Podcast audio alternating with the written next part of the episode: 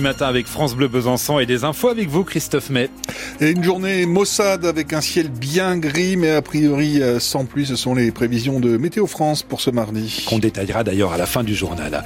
Sur la route en ce moment, ça roule très bien. Rien à signaler si vous êtes du côté de, de Besançon. Hormis la descente des Mercureaux et le bas de, de l'Arnaud, Micropolis jusqu'à Beurre. Là sont les, les endroits un peu en tension, mais ailleurs tout roule très bien. C'est confirmé, pas d'accident, pas de ralentissement sur l'ensemble du Haut-Doubs et l'ensemble de la Haute-Saône.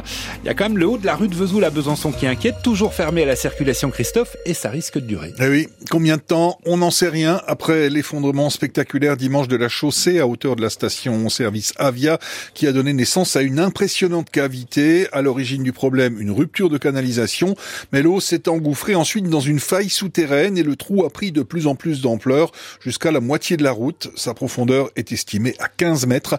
Une phase d'expertise puis de travaux s'ouvre maintenant et impossible pour l'instant d'en estimer la durée, explique la maire de Besançon, Anne Vigneault. On ne remblait pas comme ça à une circulation d'eau parce que si vous bouchez un trou, euh, il y a un moment donné, l'eau elle va passer ailleurs.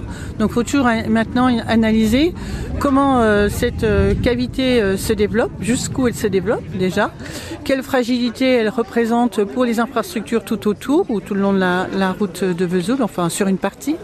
Et puis ensuite, il faut qu'on mesure comment on consolide tout ça, comment on intervient, est-ce que c'est reboucher complètement, mettre des sous-têtements importants on rentre sur une approche technique extrêmement précise, mais en tout cas sans doute un peu longue. Parce que là, on ne va pas prendre le risque de voir ce genre de grotte s'ouvrir sous euh, les roues d'un camion, par exemple. C'est des éléments physiques pas forcément bien identifiés et qu'il va falloir travailler. Et cet effondrement, c'est un phénomène qui n'est pas exceptionnel dans notre région karstique euh, truffée de cavités souterraines naturelles. En moyenne, en Franche-Comté, on compte une grotte au kilomètre carré, dont des dizaines sur le secteur de Besançon. L'incertitude continue euh, pour les 170 salariés d'Isidis à Besançon, l'entrepôt logistique du groupe euh, Casino. Le tribunal de commerce de Paris a validé hier après-midi le plan de sauvegarde de Casino, qui est en grande difficulté financière et qui emploie 50 000 personnes en France. Les quatre enseignes de l'agglomération byzantine, les supermarchés de Saint-Ferjeux, de la rue de Belfort, de la rue de Vesoul et de Saône vont être repris dans les prochains mois euh, par euh, Auchan, Intermarché ou Carrefour, mais rien de concret n'a été annoncé euh, sur l'avenir de la plateforme Isidis, d'où l'inquiétude donc de ces 170 salariés qui craignent à terme de se retrouver sans repreneur.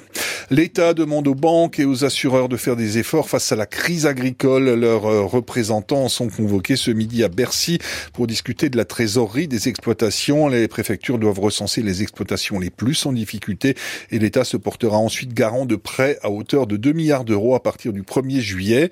Aujourd'hui, euh, au Salon de l'Agriculture, dans la ronde des politiques, c'est au tour de Gabriel Attal. Il y est depuis euh, ce matin, le Premier ministre, et il va euh, poursuivre sa visite du Salon toute la journée après la visite chahutée d'Emmanuel Macron samedi. Hier, au Salon de l'Agriculture, justement, c'était le concours du meilleur plateau de fromage et un jurassien Christophe est monté sur le podium. Il s'appelle Clément Gavant de la boutique Les Garçons Fromagers à Dole et il décroche la lyre de bronze du concours, c'est-à-dire la médaille de bronze hein, en quelque sorte pour sa première participation. La lyre d'or est attribuée à un fromager d'Amiens.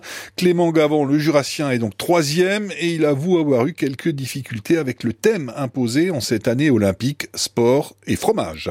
J'avoue que le sport et le fromage en soi, ça me semblait, euh, c'était pas évident, donc j'ai vraiment misé sur le thème des JO parce que c'était vraiment le thème principal. Donc euh, ça, ça m'a plus inspiré euh, pour la création du plateau et j'ai plus misé là-dessus, voilà, avec une, légère skyline de Paris, avec la Tour Eiffel, le plateau de France et un petit bout de la Seine. On avait trois plateaux à faire et le plateau euh, pour 15 amis, plateau repas fromage, on m'a reproché il y avait un peu trop de découpe, qu'il fallait faire moins de découpe, euh, qu'il soit plus brut et ils pensaient qu'il n'y avait pas assez en quantité, que c'était un peu juste pour 15 euh, potes qui allaient boire de la bière et du vin pendant trois heures devant une cérémonie. Ce que j'entends euh, tout à fait, c'était vraiment les deux les deux euh, reproches qui m'ont qui m'ont été faites. Sinon sur le reste, visiblement ça Le jurassien Clément Gavant, troisième donc du concours du meilleur plateau de fromage au salon de l'agriculture, des propos recueillis par Audrey Joly.